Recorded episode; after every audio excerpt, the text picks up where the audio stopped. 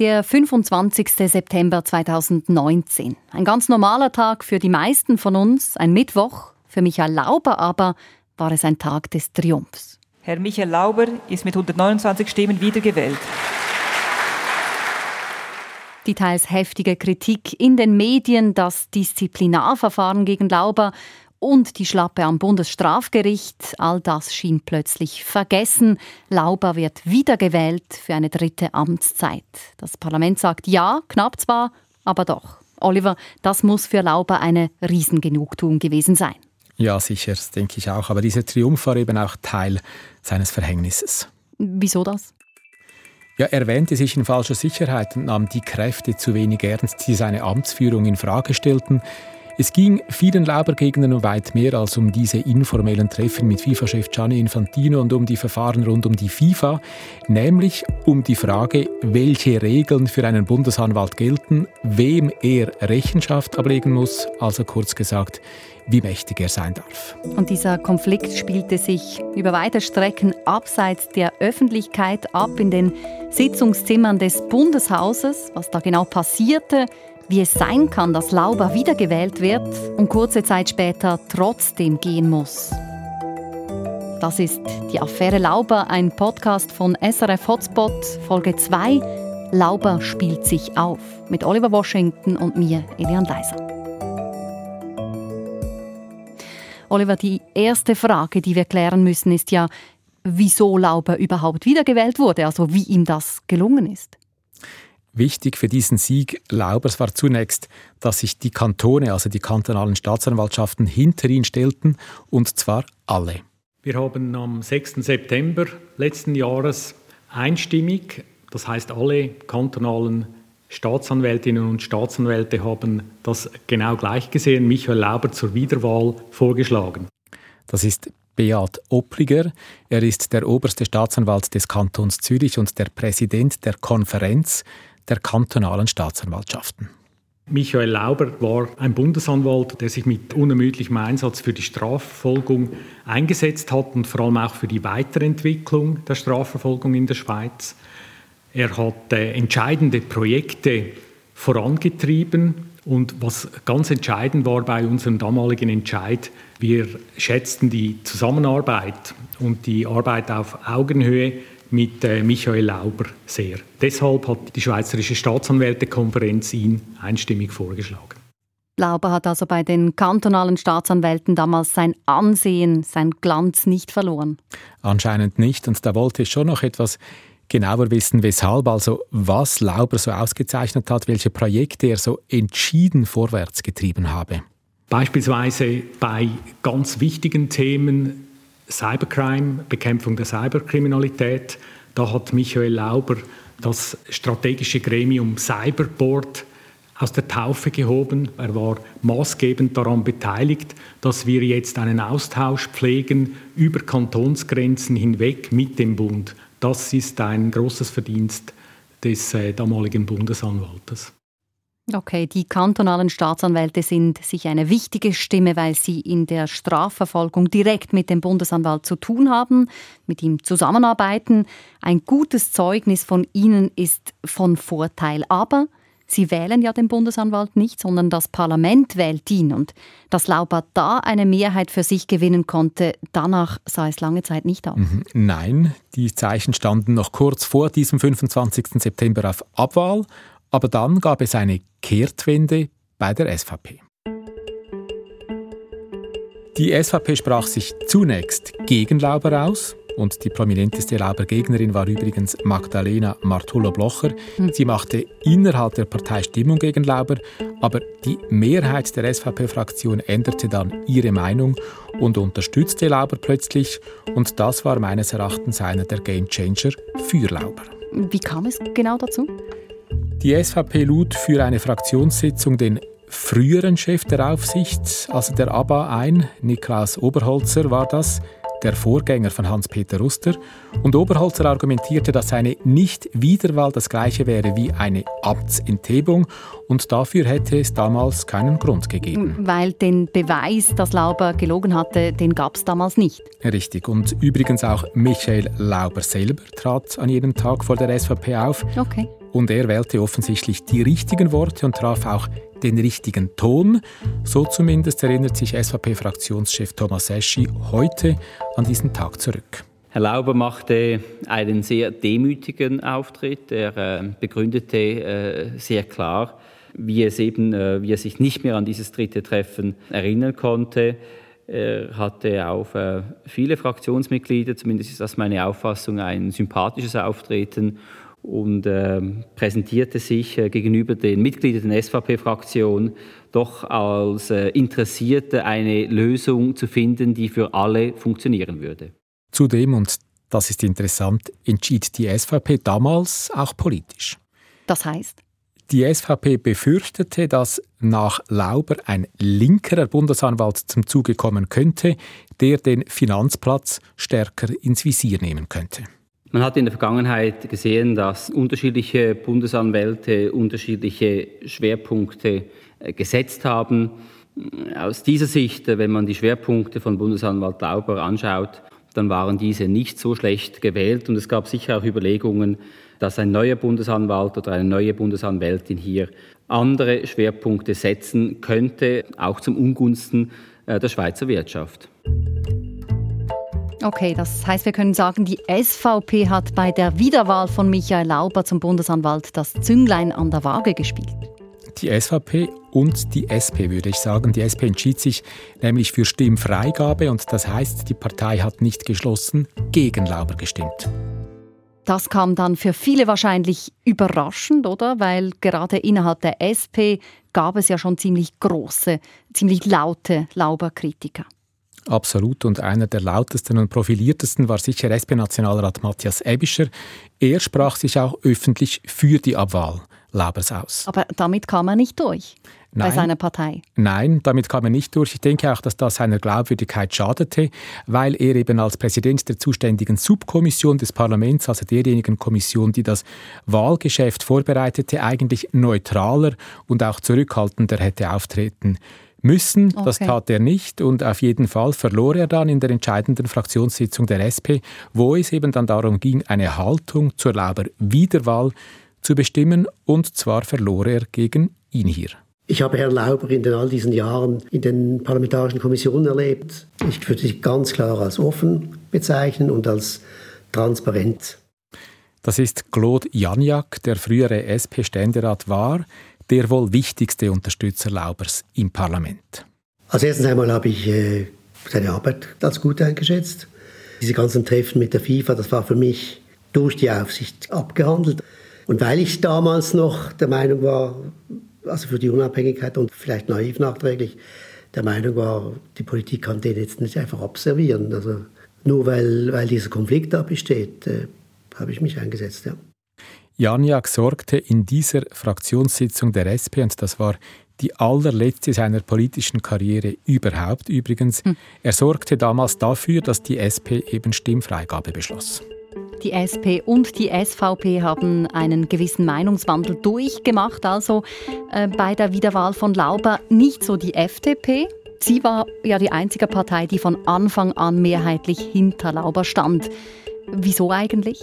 Also was war da Ihr Argument? Ich habe darüber mit FDP-Ständerat Andrea Garoni gesprochen und auch er sagte mir, solange das Disziplinarverfahren gegen Lauber nicht abgeschlossen gewesen sei, sei die FDP von Laubers Unschuld ausgegangen und einen unschuldigen Bundesanwalt könne man ja nicht abwählen. Ja. Zudem betonte Garoni, seien sie irritiert gewesen ob dem Vorgehen von Laubers Gegenspieler, also vom Präsidenten der Aufsichtsbehörde von Hans-Peter Uster. Ich glaube, es ging nicht nur mir so, als Herr Uster sein Amt neu antrat, Anfang 19, da war der ein oder andere Parlamentarier überrascht, mit welcher Vehemenz er hier auf den Bundesanwalt losgeht, weil vorher hat man hier ein harmonisches Verhältnis konstatiert. Und da kommt Herr Uster neu ins Amt, ist schon fünf Jahre dabei, aber jetzt ist er Präsident und plötzlich ist Feuer im Dach. Und wenn er sich hätte positionieren müssen für Lauber oder für Uster, wenn ich damals hätte sagen müssen, wer hier eher recht hat, dann äh, hätte ich eher auf Herrn Lauber äh, getippt. Und ich hätte auch nicht gedacht, dass Herr Ruster wegen eines Treffens, das damals doch eher bagatellartig erschien und für das es auch kein Motiv gab, es zu verschweigen, dass er dermaßen einfahren würde. Und so ging es bekanntlich nicht nur Andrea Caroni. Eine knappe Mehrheit der Parlamentarierinnen und Parlamentarier wählte Michael Lauber am 25. September 2019 wieder als Bundesanwalt weil für sie die Voraussetzungen für eine Abwahl nicht gegeben waren, weil einige, vor allem bürgerliche Politiker, befürchteten, dass auf Lauber ein linkerer Bundesanwalt folgen könnte und weil viele auch irritiert waren, wie sich Laubers Gegenspieler Hans-Peter Oster aufspielte. Aber mit der Wiederwahl von Lauber endet die Geschichte eben nicht und das hat auch mit diesem Feuer im Dach zu tun, von dem Ständerat Andrea Caroni gesprochen hat. Dieses war, Oliver, so einfach nicht mehr zu löschen. Nein, das war es nicht, weil der Konflikt zwischen dem Bundesanwalt und seiner Aufsichtsbehörde eskalierte zunehmend. Nochmals zünftig Öl ins Feuer goss Hans-Peter Ruster, als er das Disziplinarverfahren gegen Michael Lauber eröffnete. Und dann natürlich auch die Reaktion von Lauber selber, als er vor den Medien von einer institutionellen Krise sprach und das wiederum hatte Folgen, die am Schluss eben zu einer veritablen Krise führten. Ich würde sagen, fast schon zu einer Staatskrise. Hm. Denn es passierte nun nämlich etwas, das parallel ablief, etwas, von dem die Öffentlichkeit nichts mitbekam und von dem auch nur die wenigsten Parlamentarier etwas wussten. Ja, das tönt spannend. Schauen wir uns das doch Schritt für Schritt an. Wichtig dafür ist der 14. Mai 2019, also kurz nachdem die Aufsichtsbehörde das Disziplinarverfahren gegen Lauber eröffnet hatte und weit vor der Wiederwahl von Lauber. An jenem 14. Mai entschied nämlich die Geschäftsprüfungskommission des Parlaments, dass sie die Zusammenarbeit zwischen der Bundesanwaltschaft und der Aufsicht über die Bundesanwaltschaft untersuchen wollte. Also jetzt kommt eine weitere Partei dazu. Genau, die Geschäftsprüfungskommission, also Parlamentarier. Das wurde zwar kommuniziert, hat aber wahrscheinlich niemand wirklich wahrgenommen. So richtig konkret wurde diese Untersuchung, zumindest für die Beteiligten, dann am 16. und am 17. Oktober 2019. Damals luden die Parlamentarierinnen und Parlamentarier Lauber, Uster und andere Mitarbeiter der beiden Institutionen, also der Bundesanwaltschaft und der Aufsicht, ins Bundeshaus zu Hearings ein. Das war dann ein Monat nach der Wiederwahl Laubers zum Bundesanwalt. Ja, und das ist entscheidend, denke ich, weil durch diese Wiederwahl, durch diesen Sieg, so mein Eindruck, hatten Lauber und die anderen Mitarbeiter der Bundesanwaltschaft das Gefühl, sie seien unantastbar mhm. und sie regten auch so ziemlich jede Zurückhaltung ab. Wie äußerte sich das ganz genau? Das kann man nachlesen im Bericht, den die Geschäftsprüfungskommission, also die GPK, dann Monate später veröffentlichte. So sagte Bundesanwalt Lauber beispielsweise über die Kompetenz der Mitglieder der Aufsichtsbehörde, ich zitiere, Fragen Sie meine Mitarbeiter, welchen Eindruck sie von der Fachkompetenz der ABA haben. Es tut mir leid, aber sie ist nicht vorhanden. Oder etwa der stellvertretende Bundesanwalt Ruedi Montanari, er sagte über das Verhältnis zur Aufsichtsbehörde, ich zitiere auch hier, irgendwann war diese Ehe schlicht zerrüttet. Und an weiteren zahlreichen Stellen betonten vor allem Mitarbeiter der Bundesanwaltschaft immer wieder, dass sie eben kein Vertrauen mehr zur Aufsichtsbehörde hätten. Eine zerrüttete Ehe ist ja fast schon harmlos dagegen. Ich meine, wir sprechen hier von staatstragenden Institutionen, von der Bundesanwaltschaft und vom Aufsichtsorgan, das der Bundesanwaltschaft auf die Finger schauen muss. Ja, wie kam dieser offene Streit bei den Parlamentarierinnen und Parlamentariern an, die diese Hearings organisierten, also bei den Mitgliedern der Geschäftsprüfungskommission? Sie waren doch sehr erstaunt, so mindestens erinnert sich Hans Stöckli. Er leitete damals diese Hearings. Für mich war es eigentlich schon etwas überraschend, mit welcher äh, kraftvollen Wortwahl da gearbeitet wurde.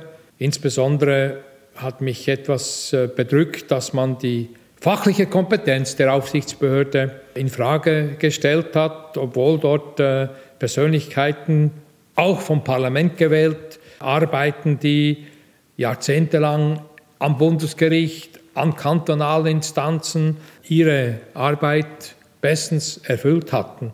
Hans Stöckli, kein Lauber-Fan. Nein, nicht so. Nein, er wählte ihn übrigens auch nicht wieder.